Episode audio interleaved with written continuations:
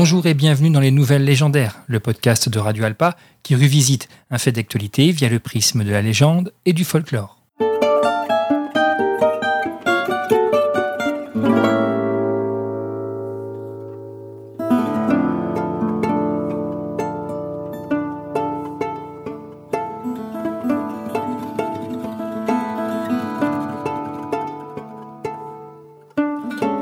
Dans ce petit livre plein de fantômes, j'ai tenté de faire apparaître le fantôme d'une idée. C'est par cet avant-propos que Charles Dickens débute son conte Un chant de Noël, paru en décembre 1843. Dans ce conte, Dickens introduit son personnage le plus célèbre, Ebenezer Scrooge, vieil avare, dur comme une pierre à fusil, ne connaissant ni la bonté, ni la bienveillance, ni la charité, et qui déteste Noël.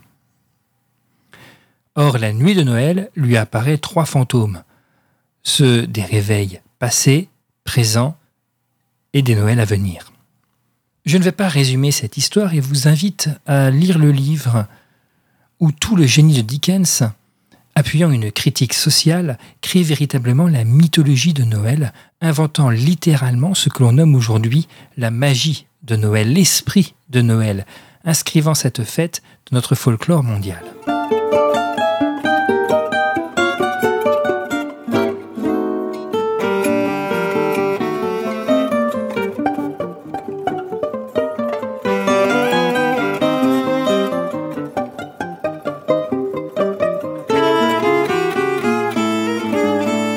Alors je vais rejoindre euh, la secrétaire d'État Marlène Schiappa quand, interviewée sur le Black Friday, elle remarqua que cette fête était commerciale. On ne peut lui donner tort.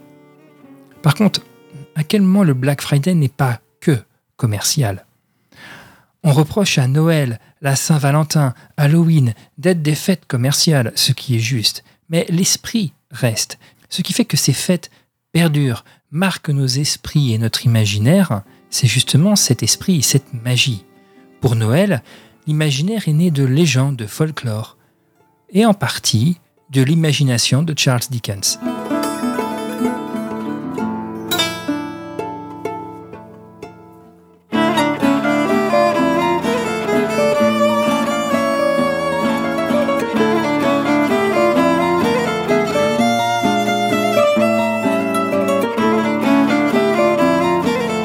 Peut-être verra-t-on un jour un écrivain créer un imaginaire autour du Black Friday, une cosmogonie autour de prix cassés à moins 70%. Peut-être même fera-t-il, comme Dickens, fortune en recréant cette fête où l'on offre des lunettes de soleil pour toute lentille achetée, mais au mois de novembre. Devenu riche, on pourra ainsi le critiquer, comme c'est souvent l'habitude de nos jours, en remarquant qu'il a certes créé un univers, tel George Lucas en son temps, mais qu'il a sombré dans l'appel de l'argent. Et que bah, le Black Friday a des valeurs.